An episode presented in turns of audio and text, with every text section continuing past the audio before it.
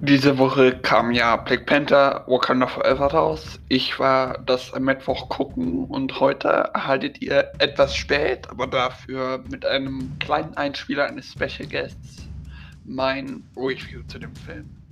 Aber erstmal, hallo und herzlich willkommen. Mein Name ist Finn Schneider und heute geht es um Black Panther Wakanda Forever. Das Ganze beginnt damit, dass Shuri Probleme damit hat, äh, synthetisches herzförmiges Kraut herzustellen und dass ihren Bru und ihr Bruder das braucht, weil er sonst stirbt und auch kurz darauf stirbt.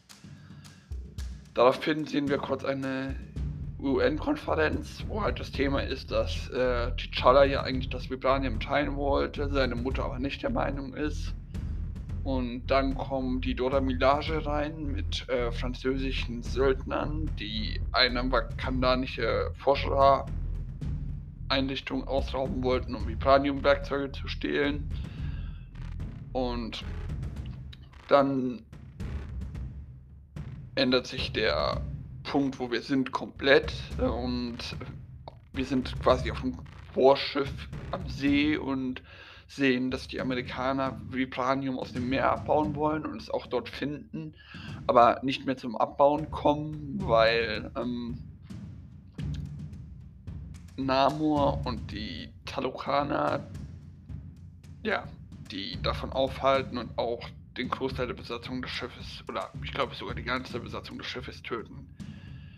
Namor will dann, dass die Wakandaner die Wissenschaftlerinnen besorgen, die diesen Vibranium-Detektor, mit dem die Amerikaner das Vibranium besorgt haben, finden und sie finden daraufhin Riri Williams, eine 19 Jahre alte MIT-Studentin, äh, die sich auch nach einigem Protest entschließt, äh, mit äh, Okoyo und Shoi zu gehen. Ähm, daraufhin müssen sie aber von äh, vom FBI fliehen und unter anderem auch Agent Ross, der ihnen zuerst geholfen hat, äh, ja, sie zu finden. Und noch einem ganz überraschenden Charakter, das will ich euch aber noch nicht verraten. Und werden daraufhin von daraufhin werden sie von Talochanern angegriffen und Shuri und Riri werden entführt und äh, Namor versucht Shuri davon zu überzeugen, mit Talchan in einem Krieg gegen die anderen Staaten der Welt zusammenzuarbeiten. Die beiden kommen dann aber auch daraufhin mit Nakias Hilfe frei und ähm, weil dabei Talochana getötet werden, ähm, veranstaltet Namor einen Racheangriff auf äh, Wakanda, bei dem Ramonda auch stirbt und Riri nur knapp überlebt weil Ormond das sich geopfert hat und ähm, daraufhin schafft es Shuri mit Hilfe eines Armbands, wo das Kraut, das den Talochanern ihre Kräfte verleiht, Sinn war, ähm, das herzförmige Kraut zu resinthetisieren und wird daraufhin zu Black Panther und sieht in ihrer Vision, die die Black Panther ja haben, bevor sie wirklich ähm, initiiert werden, nicht ihren Bruder, weder noch ihre Mutter, sondern Eric Killmonger, also ihren Onkel, I guess. Nein, Cousin. Und ähm, ja, die der Eric Stevens überzeugt sie dann halt, ähm, dass sie einen Krieg gegen die Talochaner veranstalten muss, um ja, ihr Volk zu retten. Äh, als sie dann wieder aufwacht, sagt sie, dass nichts passiert wäre, setzt dann aber im Wutanfall ihre gescheiterten Kräfte ein und nachher und Riri fällt das auf. Ähm, sowohl Shuri als auch Riri bauen sich darauf einen neuen Anzug und die sehen beide so fucking geil aus. Und ähm, es kommt zu einer Schlacht auf dem Atlantik, ähm, bei der ähm, sie schaffen, Namor zu entführen und von seiner Kraftquelle, dem Wasser, zu trennen. Kraftquelle, dem Wasser zu trennen. Sie schaffen namor zu entführen und von seiner kraftquelle dem wasser zu trennen ähm ja, daraufhin ähm, verschonen sie Namor aber und schließen Frieden mit den Talokanern und äh, Riri muss daraufhin zurück zum MIT und darf ihren neuen Anzug wegen dem Vibranium drin leider nicht behalten. Und Shuri geht dann nach ähm, Haiti, um dort in dem Ritual, das sie Anfang mit, zum Anfang mit ihrer Mutter machen wollte, über den Tod ihrer Mutter und ihres Bruders hinwegzukommen. Und dann gibt es noch eine After-Credit-Scene, über die ich jetzt aber nicht zu viel sagen will, um euch nicht allzu sehr zu spoilern. Und die Nachricht, dass wir noch einen dritten Teil oder ein oder was anderes zu Black Panther erhalten werden. Und der Black Panther zurückkehrt. Aber da habe ich gleich noch eine Sektion in meinem Podcast für. Kommen wir zur Bewertung von dem ganzen Film. Ich bin von Anfang an wirklich richtig begeistert von dem Film geworden und habe ganze Zeit gestaunt, wie spannend dieser Film schon von Anfang an ist. Ähm, der Cast war einfach wunderbar gewählt. Angela Bassett hat als Ramonda mich persönlich besonders überzeugt, Shuri aber auch und ähm, also Letitia Wright als Shuri und Dominic Thorne als Riri. Die sind meiner Meinung nach würdige Nachfolger für ihre beiden naja, verstorbenen Vorgänger. Obwohl ich Ironheart nicht besonders, besonders als Nachfolger sehen würde, sondern eher die füllt diese Rolle ganz neu aus und hat auch diese schwarze Kultur, äh, die sie besonders ausmacht.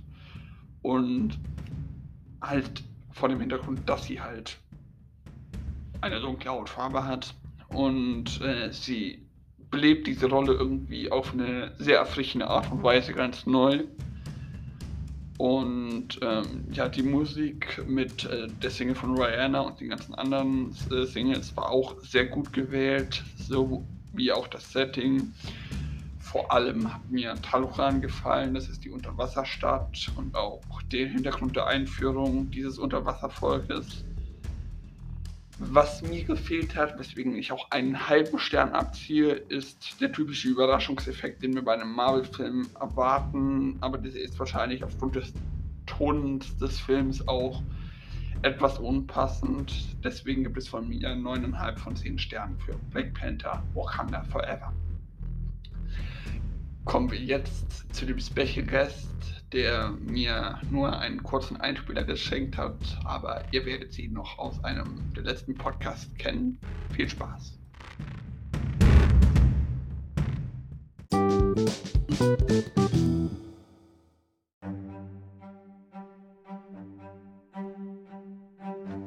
Also, ich persönlich fand den Film total spannend. Man wurde auch einfach sofort in ein Geschehen geworfen, was ähm, sehr überraschend war.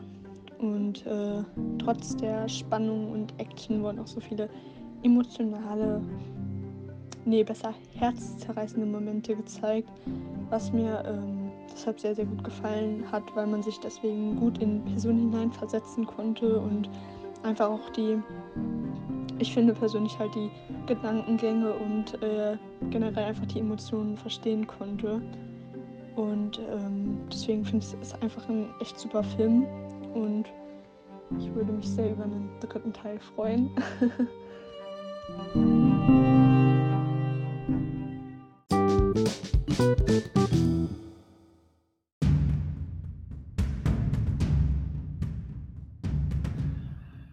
Ja, vielen Dank. Wir kommen jetzt zu den möglichen Fortsetzungen, äh, die ja definitiv schon bestätigt wurden. Ich denke mal, Shuri wird definitiv in Secret Wars und Kang Dynasty auftreten. Da Ironheart ja als direktes Sequel zu Wakanda Forever geplant wird, kann man sich denken, dass Shuri eventuell auch dort einen kleinen Seitenauftritt haben wird. Es wurde ja mal vor langem über eine Wakanda-Doku-Serie über die verschiedenen Stämme von Wakanda gesprochen. Vielleicht wäre das auch eine coole Idee. Ähm, aber da ja definitiv ein bereits bestätigter dritter Teil kommen wird, ähm, kann dort eventuell wieder ein weiteres Volk, also eine weitere Legende von irgendeinem versteckten Volk thematisiert werden oder irgendwas anderes. Über die Story habe ich mir noch keine genauen Gedanken gemacht. Oder für, was ich für noch wahrscheinlicher halte, dass man ein Prequel zu Black Panther Wakanda Forever dreht mit der Gründungsgeschichte von Wakanda. Das ist quasi storytechnisch vom ganzen anderen Marvel-Universum losgelöst und äh, ist quasi eine Gründungsgeschichte von Wakanda mit höchstens Auftritten von ganz alten Charakteren wie, keine Ahnung, Loki oder Odin. Ähm, obwohl ich da ehrlich gesagt eher nicht mit rechne. Aber vielen Dank fürs Zuhören. Das war's jetzt mit meinem Podcast für diese Woche. Schaltet gerne nächsten Dienstag wieder ein. Ähm, ja, folgt mir auf Instagram, Facebook oder Twitter. Äh, tretet gerne meinem Discord bei, schaut mal meinen Letterbox-Reviews vorbei oder schickt mir über den Link in der Podcast-Beschreibung eine Sprachnachricht mit Kritik, Lob, Ideen, eine Grüße an eure Oma oder was auch immer ihr wollt. Aber bis dahin macht's gut, hört mal wieder rein und ciao, ciao.